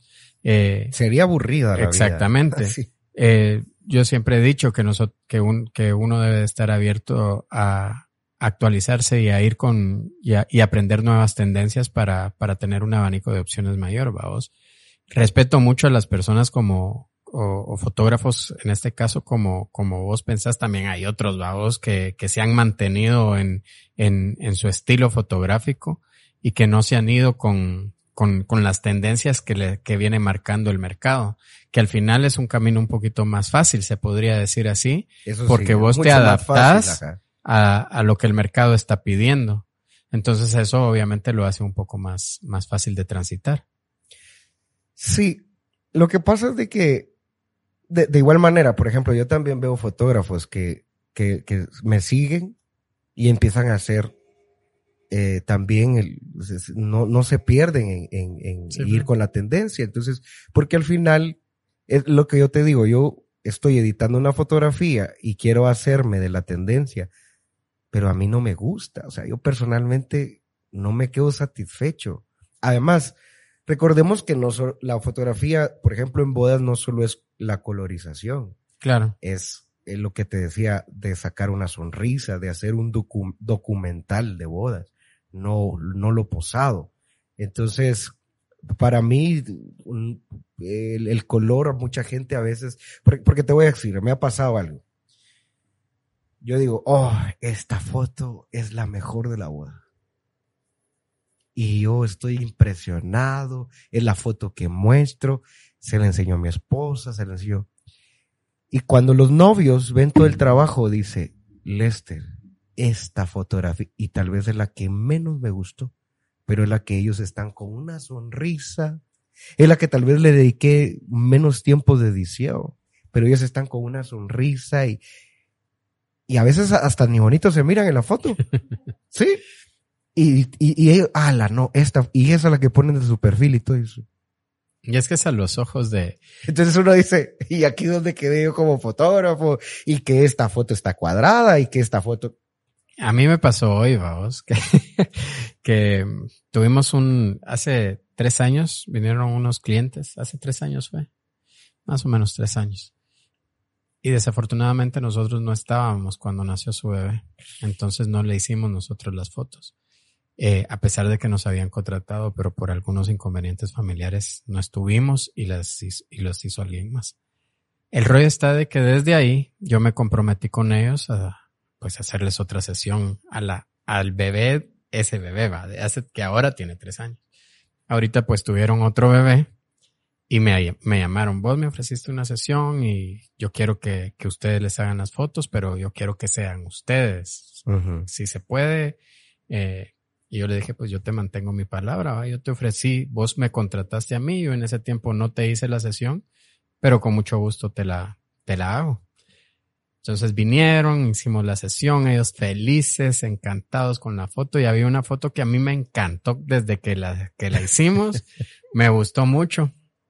Me pasé como unas dos horas editándola y les dije, bueno, era un paquete de, nosotros nuestros paquetes de poquitas fotos eran 10 fotos las que tenían que seleccionar y les mandé creo que 16, 17 fotos. Entonces me, se las mandé y me dice, bueno, voy a escoger las 10. Y yo así como que seguro que no querés alguna extra. no, está bien con las 10 que no sé qué. Y no me escogieron la foto. Había pasado dos horas editándole y a mí me encanta la foto. Me encanta. Todavía le dije, ¿estás seguro que, que es que estás dejando fuera unas fotos que son muy especiales para mí y yo no las guardo? Entonces, ¿estás seguro? y me dice, sí y ves las fotos que escogieron y obviamente son fotos bonitas porque es su bebé, eh, pero a, sus ojos son las fotos más bonitas y quedaron encantados con la sesión, nos felicitaron, nos dijeron que, que, que, que desafortunadamente su primer bebé no tenía esas fotos con nosotros, pero no escogieron la foto. Y duele. Duele. Y eso es lo que yo te digo, por eso yo me mantuve, porque yo ya me di, o sea, me di cuenta que la fotografía, como nosotros, y ahí es la parte donde tal vez hay, nosotros que vemos esto como un negocio, ahí yo reflexiono, porque ahí es donde digo, no, o sea, no me puedo ir yo también eh, eh, a, mover todo porque esto tiene una parte donde ya no, no, no depende de mí. Claro. Por ejemplo, yo nunca le di una fotografía a, a un fotógrafo yo tenía algo para subir ante las redes sociales. Editaba y yo escogía un par de fotos, eh, 30 fotos. Y entonces yo se la daba a mi esposa. Mi esposa no sabe nada de fotografía, aunque sí. Ella toma alguna, me toma un par de fotos con mis hijos y digo, como, como que sí se las puede. entonces, pero yo, yo se las daba a ella, entonces ella empezó a, empezaba a elegir. Después empecé a hacer no solo con ella, sino que, por ejemplo, el asistente que yo tenía. Se las daba a ella y se las daba al asistente. Y de lo que ellos me daban, eso publicaba. No tanto lo que a mí me gustaba. Porque me di cuenta que podía fallar yo por tener la mente más de fotógrafo y no la de un cliente que no sabe. Entonces, y, y hasta el día de hoy, practico mucho eso. Siempre mando fotografía, evalúame esto. De estas, ¿cuál te gusta más? Esta. Y así es como yo eh, he logrado también un poco de éxito y te das, y, y, ¿sabes por qué? Porque lo practico, o sea, yo digo yo, voy a, voy a subir esta que es la que a mí me gusta. No, no, no, no movía mucho. Y subo la que, y subo fotos que, que fueron las que otras personas que no son fotógrafos les gusta. ¡Fum! Los likes para arriba. Yo, oh, aquí está, aquí está, hay un secretito por aquí que, que si yo me, me pongo con mis ojos de fotógrafo a tratar de, de publicar yo con estos ojos, me puedo equivocar. Equivocar en donde yo quiero dar, que es que me contraten. Entonces, por eso es de que no le, no le presté mucho también atención a lo, lo del, cambiarme de colorización. Sí, ves. Eh, de hecho, cuando lo empecé a, ver, vi un poco que mi público, eh, Claro, porque ya serías una, en vez de ser algo que marque alguna diferencia, sería lo mismo. pues. Entonces, mm, y es que ese es el rollo cuando empezás a seguir tendencias, que claro, claro, el mercado se, se abre, pero también las posibilidades para el cliente. O sea, si hay más clientes que van a seguir las tendencias, porque más ahorita con, con este rollo de, de ese tipo de colorización que está incluso de moda en el feed de Instagram, va. Eh, de hecho, yo en, eh, lo hice, tengo un Instagram que se llama Ceter Maternity. Y vos entras ahí tiene el mismo filtro todas las fotos. Todas las fotos de que ni lo, no lo uso obviamente, pero tiene el mismo filtro todas las fotos. Y es este filtro de saturado y todo este rollo. El feed se ve chilero, pero cuando entran, me ha pasado que entran las, algunas mamás y me dicen, no, pero mire, algún lugar donde hayan verdes un poquito más vivos y todo este rollo, porque te repito que para gustos, colores y, y vas a encontrar de todo. Entonces, al seguir una tendencia en cuanto a este estilo de foto, sí hay más opciones porque está de moda, se podría decir, pero también hay más fotógrafos que lo hacen. Entonces eso es, tiene, tiene un pro y un contra también, ¿verdad? Sí, eh, eh, lo que te decía al principio, cuando yo me di cuenta lo vi más como, como algo favorable, porque era el, si, si antes habían tres que hacían la misma colorización, entonces ahora solo quedé yo.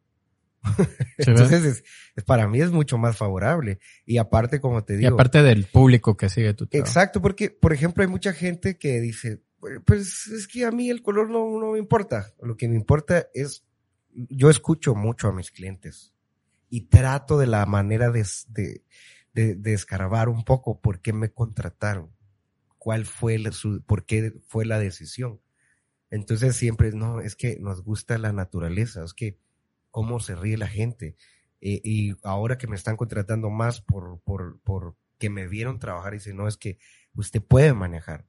O sea, se dan cuenta de que yo hago que, que hasta el, hasta el caballero o la dama que está enojada, que no quiere participar, termine participando. Y eso se sale fuera de la colorización, que seas un buen fotógrafo, lo que sea. Eso ya es una, ¿cómo te dijera? Algo extra que, que puedes agregarle, que, pero que es parte de cuando yo los detalles, es que ustedes no pueden decir, no, es que yo soy tranquilo. Entonces, nunca vas a, nunca vas a hacer las fotos que yo hago, porque para hacer las fotos que yo hago, necesitas estar matándote de la risa con los novios, hacer una broma, perder un poco la compostura y, y o sea, yo a veces con, cuando estamos enfrente de las damas y todo, yo, hagan así y me pongo yo a hacer así como que yo fuera la dama. Entonces, y, se empiezan a reír solo de verme a mí. Y logro que la que esté seria, que no quiera participar, participe. Participe. Entonces, hay muchas cosas. Aparte, entonces digo, prefiero irme por ese lado porque ahora yo verifico y, y, me gusta que me contraten porque la pareja dijo, no, tiene que ser esto.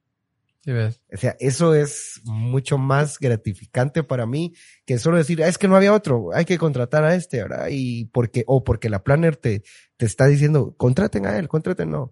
Pero si ya revisaron y, te encontrás con las parejas, es que mire, Lester, yo lo sigo desde que usted subió una foto y me describe en la foto.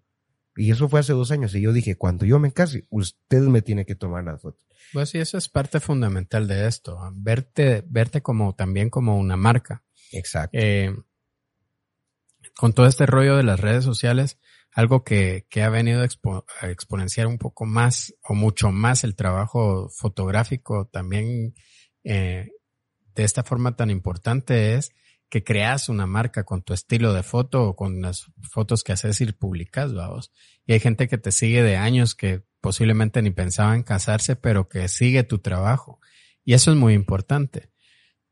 Yo he entendido que he platicado con muchos fotógrafos de boda, vamos, pero cuando me decido a invitar a alguien es obviamente porque ha marcado eh, alguna diferencia en el mercado, porque lo siguen, porque tiene mucha interacción, porque tiene eh, me han dicho, solo invitas a quienes tienen seguidores, pues es la forma en que yo encuentro de ver que les gusta su trabajo, que, que, que, que, te sigan, pues. Y si te das cuenta, son los fotógrafos que, que más fuertes están en el mercado. Yo le decía hace poco, lo comenté en un podcast anterior, que esto lo digo mucho, pero es que como ya son tantos episodios, este, lo digo mucho. Pero yo lo comentaba en un podcast anterior, este rollo a vos de que ya la novia antes eran las discotecas y el fotógrafo pues sabías que ibas a gastar, pero no importaba quién, sino que cómo y que estuviera buenas fotos independientemente del nombre. Pero ahora la, la imagen del fotógrafo, la marca del fotógrafo, la novia quiere que Lester Manchamé esté en su, en su, en su boda, incluso lo postean, vaos, porque es una, es, como que un estatus también para, y, y si te estás esmerando en una wedding planner, en el mejor decorador, en el mejor pastel y todo esto, obviamente el nombre del fotógrafo también pesa bastante, ¿no? Sí, es muy personal, porque, por ejemplo, he llegado a bodas, la primera vez que me pasó fue, porque como yo estaba centrado en, en hacer, en, en cobrar y hacer dinero y estaba viendo estaba viendo que me, me fue muy bien. En un año y medio me logré posicionar acá. Y, me, y entonces yo estaba centrado, yo no, yo no pensaba en la fama, yo no pensaba, no, no, no, yo no, no. Y hay muchos que, que cuando empiezan, empiezan pensando en la fama. Me he topado muchos fotógrafos así. Yo digo, pues, no, no, no, la fama es algo que viene, o sea, ya, pero cuando ya lograste hacer algo. Pero yo no estaba topado en eso, entonces yo de repente llego a una boda y la novia llega y me dice, venga Lester, qué bueno que ya vino, que no sé qué, y me va a presentar con su papá, con su hermano. Mire, él es Lester, el, que le... yo eh, me sentí mal, me sentí incómodo, me, porque yo, yo dije, yo soy un proveedor más de, de la boda. No soy, pero ella me miraba a tal que también le, o sea, ella también le gustaba hacer fotografía, entonces también tenía otros ojos hacia mi persona. Y eso es gratificante. ¿Me Es muy, muy gratificante que no tiene ningún precio, pero te das cuenta de que tenés que cuidar también, por ejemplo, el nombre, eh, cómo llegas vestido. Para mí eh, tiene mucho valor el, el, respetar que es una boda. Y no puede, para mí, pues yo no, no, no quiero criticar a nadie, pero yo así lo veo. O sea, yo voy a una boda, es el día más importante de esa gente y todos en la van a estar bien vestidos y, y es para mí respeto que yo le muestro a la pareja llegar bien vestido. Claro. He ido cambiando un poco y me he ido relajando un poco en ese sentido, eh, pero, pero aún así lo trato de mantenerlo porque todo, o sea, lastimosamente te vuelves, tu persona se vuelve la marca, se vuelve el nombre y se, se vuelve la persona que la gente quiere ver en, la boda. La imagen de tu negocio. En la imagen del, es, ajá, es uno. Y la que quiere que los demás vean. Porque me ha pasado que yo he tenido novias que, que ni siquiera me siguen.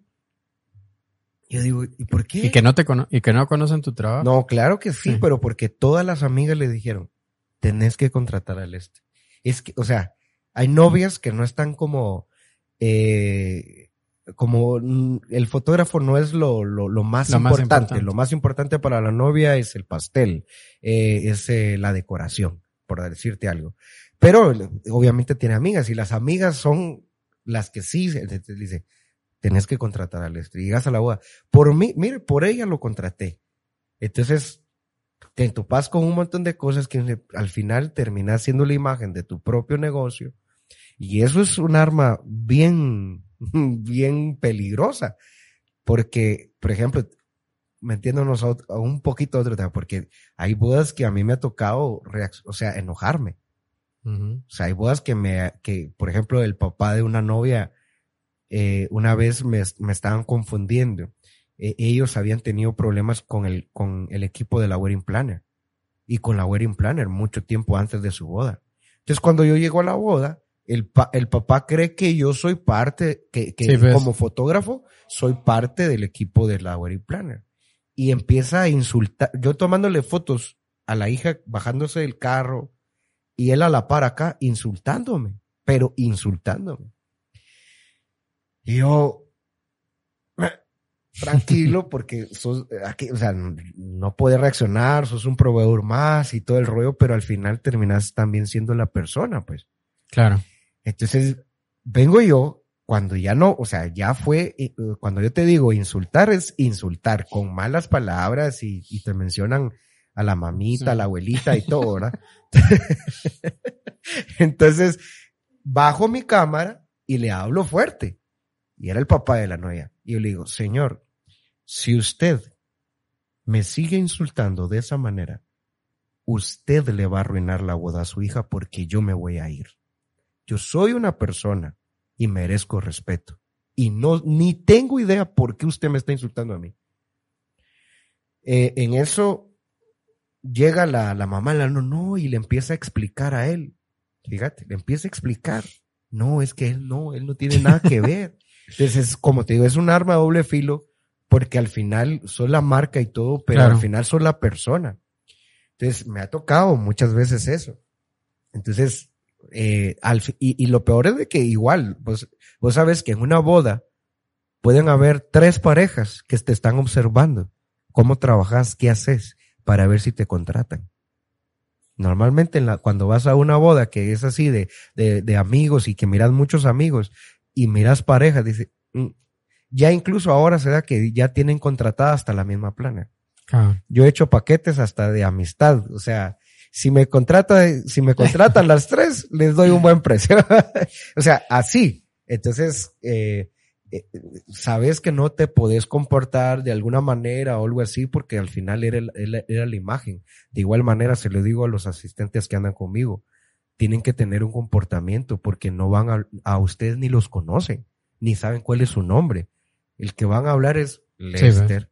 Entonces es bien, hay que tener, hay que tener mucho cuidado cuando ya te presentas así, eh, en una boda, y que tenés que a veces en una boda, eh, ya las, los, los, los humos a veces se suben. Aparte que también las, familias andan un poquito estresadas. Estresadas, y, de todo. Y un hermano que no quiere que se casara la, la novia y la agarra contra vos. O sea, explotan con vos porque no, no pueden explotar con la novia. Entonces, agarremos al fotógrafo. Entonces, tenés que cuidarte mucha esa parte porque como persona eh, podés reaccionar y, y dejas olvidado la marca, dejas olvidado el negocio y reaccionás como la persona porque a veces sí es como te contaba esta experiencia que sí fue muy fuerte. Vos, Lester, y en este caso, al, vos decías que me, me comentabas que vivís en Chiquimula, vamos. ¿No ha representado alguna dificultad para vos este rollo de que por ejemplo, vos, este, acá los fotógrafos de, de bodas que, que, residen acá en la capital, eh, hay como grupitos, vos, que se reúnen con las wedding planner, que hacen sus reuniones sociales, que hacen sus eventos, que hacen todo este rollo. ¿No te ha costado a vos, este, involucrarte en este, en estos asuntos? ¿Te has mantenido al margen? ¿Cómo lo has manejado? Porque entiendo que también debe ser, algo complicado al no, al no tener presencia todos los días en la capital, ¿no? Mira, la verdad de que traté en un tiempo de hacerlo, que pasaba más tiempo acá, o sea, yo iba, viajaba, me iba a Chiquimula lunes, martes, miércoles y a jueves en la noche venía para acá y estaba casi todo el fin de semana acá. Y traté de relacionarme, pero eh, lastimosamente a veces cuando, cuando se arman esos, hay mucha hipocresía. Eh, eh, empiezan las wedding planner a contratar, eh, empiezan ya a meter por amistad. Entonces empiezan a meter más al, al que es más amigo. Y, y, hacen que la pareja contrate al que es más amigo. Entonces, a mí eso no me gusta, porque tampoco me gusta ir porque la wedding planner le metió a la pareja que tenía que ser yo y que tenía que ser yo. De hecho, por ejemplo, cuando empezaron a entrar las wedding planners, muchas empezaron a decirme, Lester, ¿y cuánto va a ser nuestra comisión? Y yo, ¿qué comisión? Yo no doy comisión. Si querés le puedo dar un beneficio a la pareja, pero no, no me manejo bajo comisiones. Y hasta el día de hoy yo lo mantengo. Entonces, no le, cuando yo vi, porque ya eso es social, ¿me entendés? Y me di cuenta de algo, que a las parejas no les interesa si, si estás en la sociedad de, de todos los proveedores de las bodas. Ellos miran tus redes sociales y se acabó. Si andas en, fiestas con ellos o cosas así, pues les va, les, les da de alguna manera igual a mis clientes. Claro, afecta en la relación que tenés con, con el medio en una boda, pero lo traté de hacer, pero cuando vi que eso se daba y que realmente no era real, para mí no lo fue. Yo te dije, yo tenía la excusa de, me invitaban y tenía la excusa de decir, no puedo. ¿Me entendés? Entonces me, traté de mantener al margen tanto como de estar en, grupos de fotógrafos, como también de estar en estos, en este tipo de, de grupos. Y al final, y como te digo, esto hace que la que, que cuando una planner me hable o que una pareja me hable es porque yo sé que nadie los está forzando a que me contraten, que me están contratando porque les gusta mi foto, y, y porque de plano tienen años de seguirme o, vieron, o, o, puede ser que la planner le dijo, miren, está este, este, este, pero nadie está obligado. Ninguna planner yo le doy comisión. Me llevo con algunas planners, pero yo sé que ellas se llevan más con otros fotógrafos que conmigo, que tal vez nuestra relación es más que todo por trabajo, pero yo me aseguro que, que la, que la pareja me esté contratando no porque la planner se lo está presionando, sino porque realmente quiere que sea yo. Entonces no, no, no, no me preocupa. la verdad no, no me preocupa eso. Eh, no vi que me afectara en la parte de contrataciones, no vi que me afectara. Me siento tranquilo así, incluso estando alejado de, de todo. Obviamente cuando llego a una boda, saludo a mis, platico con ellos y todo. No, no, no tengo riña con nadie, pero evito mejor esa sociedad. Eh, preferís mantenerte un mejor al margen. Sí, mejor al margen. A veces es importante eso, a vos, este, yo te mencionaba esto porque obviamente también todas estas relaciones interpersonales, las relaciones públicas en el gremio, pues debe ser también una base importante de, para, para alcanzar algunos, algún tipo de negocios. Cuando un fotógrafo de eventos, sobre, sobre todo, empieza, eh, algo que tienen muy complicado es entrar al portafolio de una wedding planner, vamos, más cuando las wedding planners ya están posicionadas o han alcanzado este target de, de bodas este, grandes y ostentosas que, que es que le van a permitir al fotógrafo también a crear un portafolio de este tipo y poder llegar a más bodas de ese Lo que pasa es que cuando yo empecé no existían las planners. ¿Sí ves? No existían cuando las planes empezaron a posicionarse, eh, yo ya estaba posicionado. ¿Me entendés? Incluso eh, yo refería y ayudé a muchas planners a, porque son, es una buena ayuda en la boda. O sea, ¿sabes lo que pasa? Que las, en las, en las primeras bodas que yo hice, te tocaba, o sea, a mí me tocaba ser el fotógrafo y el planner. Sí, ves. Porque estabas, estabas por entrar y estaban todas las damas y caballeros. Y yo le decía, ¿Quién va a ordenar a los damas y caballeros? Ay, yo no sé, Lester, ayúdeme usted. Entonces iba yo a ordenar, miren, él por favor, hágase aquí. Entonces me tocó en muchas bodas hacer la de planner, porque la novia no tenía plan. Entonces ahora que, que vienen las planner, obviamente las bodas son mucho más ordenadas. Eh, no quiere decir que con eso va a ser todo a la perfección, siempre hay cosas que, o sea, que se salen, pero que en ese momento nosotros la manejamos. Pero eso fue lo que sucedió con, conmigo y, con muchos que, que tienen, que, están posicionados ahorita, es de que cuando nosotros entramos no existían las planners. Ahora sí, o sea, ahora eh, no sé cómo está ese mercado, pero de plano que se deben de manejar por comisiones, porque cuando empezaron muchos fotógrafos sí le daban comisiones. Y de hecho, las parejas empezaron a dar cuenta. Y yo por eso no lo hice, porque de repente las parejas me consultaban a mí, pero la planner también me consultaba. Y en, como en dos, en dos ocasiones yo vi que, que hicieron eso la pareja. O sea, que era la, la misma planner, pero para ver, y los, los novios querían ver si la planner no le aumentaba el precio o cambiaba algo eh, eh, en cuanto a la contratación con el fotógrafo, por si, porque posiblemente había una. Y hay muchos que los agarraron así. Sí, ves. Hay muchas planners que, que les agarraron con las, con las manos en la masa que, que estaban cobrando, que estaban cobrando una comisión. Y eso creo que no, no era muy legal y obviamente por eso se manejaba mucho a la escondida, que ahora mándeme los paquetes, pero ya con la comisión incluida. Sí, no, no, no, eso no es así. Entonces, eh, eso fue lo que pasó. Y hasta el día de hoy, pues gracias a Dios no me puedo quejar. La, la pareja me contrata y me, me siento a gusto porque ahora más que antes, yo sé que la pareja que me está contratando es porque le gusta mi fotografía, y, y, me quieren a mí, cuando los escuchas, dice, ah, bueno, sí, es cierto, me querían a mí, le, te haces parte de ellos, haces, te haces parte de la boda, tratas que todo salga bien, les das ideas, te abrís y todo el rollo. Es una relación muy bonita la que se tiene cuando ya sabes que no es por, por una, por una exigencia de la plana o porque ya no quedó de otra, ¿no? ¿Verdad? Vos me comentabas, ya vamos terminando, vamos a ver me comentabas que, y, eh, y, has mencionado en varias ocasiones ahorita durante el podcast, este rollo de los workshops o los cursos que das, vamos. Ahorita entiendo que no has dado ninguno. ¿Tenés planificado dar alguno en, en los próximos meses o ya no vas a dar más workshops? Eh, no sé qué responder porque es que fíjate que sí había pensado dar uno último, el hacer uno que sería, que sería el último. Pero, no sé, yo a veces como que, bueno, no sé cómo lo llamarían ustedes, pero yo, para mí es Dios. Y yo siento como, como, como un empuje para hacer las cosas.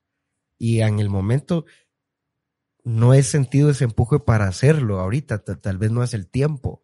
Entonces yo digo, sí quiero hacer uno, que, es, que, que sería el último que voy a hacer, eh, porque de hecho, pues, o sea, eh, incluso por eso me he quedado un poco más tranquilo en las redes sociales. Eh, yo creo que lo mencioné, eh, es cabal después de la, yo, yo siempre he sido eh, cristiano evangélico. Entonces, después de la pandemia, eh, se, se da la oportunidad de abrir una iglesia y, y, para que yo la pueda pastorear. Entonces, estoy como pastor de la iglesia me gusta eso, sé que es un llamado que Dios me ha hecho. Entonces estoy tratando la manera de, porque en algún momento voy a tener que obviamente dedicarme solo a eso. Solo a eso. Entonces yo sé que el último, el último taller, el workshop que haga, se, tendría que ser el último porque voy tratando no de retirarme inmediatamente, sino al tiempo que, que, que sea. Pero siento ahorita que no, que no es el tiempo, pero sí lo quiero hacer. O sea, me gusta enseñar y hay mucha gente que me dice, Lester, el taller, el taller, el taller, el taller. Pero vamos a ver. Yo creo que tal vez a fin de año. A fin de año vamos a ver. Pues bueno, mano. Yo te agradezco mucho por haber venido. No, gracias a ustedes. Qué bueno que se dio la oportunidad. Me pareció muy interesante todo lo que platicas y, y todas las, las, experiencias que contás.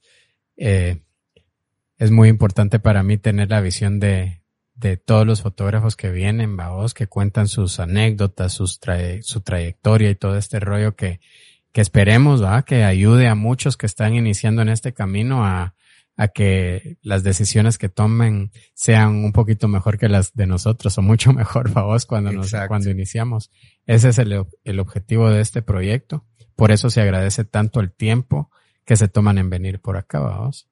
Espero te la hayas pasado bien. Contame cómo te la pasaste. No, súper. Es como te decía al principio, eh, siempre, uh, esto lo hace recordar a uno. O sea, yo venía Ah. ahorita en camino, aprovechando el tráfico, venía recordando, porque yo obviamente me imaginé que, que, que aquí íbamos a hablar de, de cómo inicié y todo. Entonces yo venía recordando todo lo que, todo lo que me costó posicionarme, porque solo, solo para terminarte, imagínate que, imagínate que yo como quería posicionarme acá. Antes la, obviamente cuando empecé no podía poner mucho yo las reglas del juego con las parejas. Entonces a veces me decían parejas, Lester, eh, queremos reunirnos con usted, nos gusta su trabajo y todo, nos queremos reunir con usted. ¿Será que usted puede el miércoles? Sí, no hay ningún problema. Yo venía el miércoles a la ciudad y a veces me decían, fíjese que no vamos a poder reunirnos. Sí, ves. Yo, bueno, es algo que tengo que pagar el precio por, por estar así. Yo quiero así. O sea, no quiero de otra manera, lo quiero hacer así, no me quiero posicionar allá, me quiero posicionar acá. Tengo que pagar ese precio. Y a veces venía y decía, bueno, voy a poner este día, trataba de poner cinco y de las cinco ni una. Bueno, decía, bueno. Y no desmayé. Eh, sabía yo que estaba pagando un precio alto no solo de tiempo, sino de dinero, de toda índole, dejando a mi familia, eh, un poco el trabajo que tenía en ese entonces. Pero al final, pues cuando, cuando uno hace bien las cosas y te pone la meta y poner los ojos a donde quieres llegar, sabes que el proceso va a ser, no va a ser fácil, pero puedes llegar. Entonces, eh, es bonito recordar y decir, pues, eh, pasa el tiempo y lo olvidas.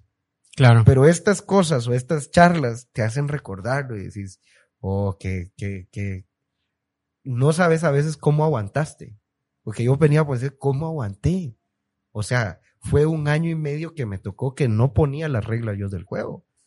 Y yo tenía que hacerme, y, y por mucho tiempo, casi cinco años, todo el mundo pensaba que yo vivía en la ciudad. Y hasta a poco se empezaron a enterar que yo no vivía acá. Y ahora lo, li- lo digo libremente. Abierto. Lo, lo digo abiertamente, pero, ah, pero, pero la verdad de que pasé casi cinco años que nadie, ni las planes ni nadie sabía que yo no vivía acá. Debe ser difícil. Eh, hace algún tiempo vino un amigo de Huehue que comentaba lo mismo, que aquel lo decía un poquito más feito. Porque, saludos Cristian Hernández, porque él decía eso, que se comparaba mucho con todo lo que él tenía que pasar para venir a, la- a los cursos, a, a todas las ventajas, se puede decir, que hay acá en la capital, aunque también le decía yo que es complicado posicionarse aún estando acá en la capital, si no, no serían tan, a pesar de que parecen muchos los fotógrafos de bodas que hay, en realidad no son tantos, No. en realidad no y, son y tantos. a veces no nos damos abasto.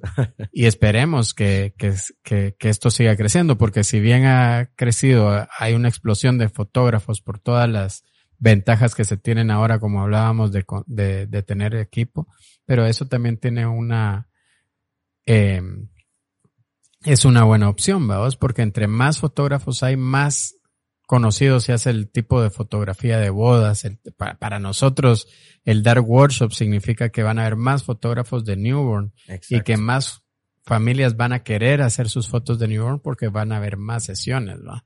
Y eso va a crecer. Para nosotros, pues, nos resulta este beneficioso ese asunto porque entre más crezca el mercado, para todos va a haber trabajo y va a haber una oportunidad, ¿no? Sí, y, y no, yo te- por eso te digo que es muy importante, o sea, el trabajo que ustedes están haciendo, aunque no lo creas, eh, yo me pongo a pensar si hubiera, si yo hubiera tenido un canal de, de comunicación, así como, como el que le estás haciendo de traer a todos los fotógrafos y que la gente escuche, pues que no solo es de comprar la cámara, que, que tienen que soportar, que tienen que estudiar el mercado, o sea, todo lo que han escuchado en, en los podcasts que vos haces, yo digo, puchiga, si hubiera tenido eso en aquel entonces, tal vez no, porque muchas noches me agarraba la cabeza diciendo, ¿será que lo voy a lograr?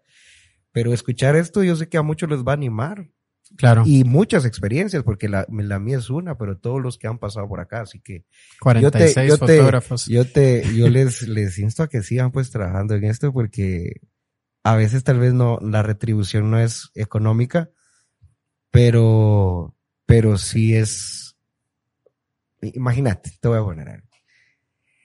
Un fotógrafo de huevo escuchando esta plática, que casi quiere dejar todo tirado, pero escucha este, este canal y dice, no, voy para arriba. Entonces eso es, es, para mí lo veo así, espiritualmente ustedes están siendo un canal de bendición para mucha gente que tal vez lo le ha pasado eso. Claro que no, lo vamos a decir, pero, pero el verlo y escucharlo es, es algo que lo anima a uno, ¿verdad? Así que, no, gracias a ustedes por lo que están haciendo y, y, y también es un canal que abre y que quita todo egoísmo. Claro. Porque cuando yo empecé había mucho egoísmo, pero todo esto está quitando el egoísmo, está rompiendo con eso y, y eso lo que hace es que crezcamos todos al final. Eso esperamos. Yo, eh, hace algunos podcasts, bueno, cuando íbamos como en el episodio 15 por ahí, recuerdo, estaba algo decepcionado de, de cómo se estaba recibiendo el contenido del podcast.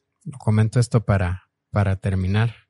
Este, estaba, pues yo decía, bueno, las personas, pues cuadrar esto es difícil. Eh, que tenga el tiempo el, el fotógrafo de venir, el artista de venir, eh, para nosotros este también es complicado. Hoy, por ejemplo, venimos de sesión tras sesión tras sesión y luego montar esto, desmontarlo y todo ese rollo. Es difícil. Entonces yo estaba como decepcionado, pero me, me empezaron a llegar mensajes de, de fotógrafos que están iniciando y que estaban muy agradecidos por, por, por lo que se estaba compartiendo. Y yo entendí eso, a vos, de que no importaba tanto Obviamente que es importante para el invitado que, que haya, que, que, el podcast tenga un buen alcance y trabajamos para eso, a vos, para que tenga mejor calidad de audio, mejor calidad de imagen. Eh, somos fotógrafos y tenemos que demostrarlo. Entonces, trabajamos para eso. Y poco a poco ha tenido, como te decía, poco a poco ha tenido más alcance y le ha llegado a más personas pero la palmadita en la espalda me la dio en esos episodios entre el 15 y el 20, el ver que había gente que estaba muy agradecida con el contenido. Y por ese tipo de gente es que seguimos acá y vamos a continuar. Sí, lo bueno que puede ser internacional.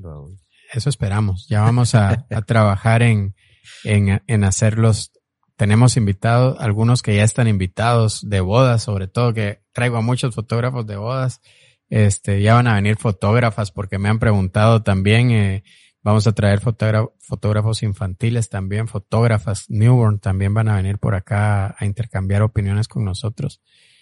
Y es por eso, vamos, por la gente que, que se expresa ahí y que, y que está pendiente de, de, del contenido y que, y que esperamos que esto les sirva de algo para, para ver un camino un poquito más fácil que el que nosotros transitamos. Así que muchas gracias. muchas gracias a ustedes. Muchas gracias a todos por ver y esto fue Back Focus. Listo. Listo.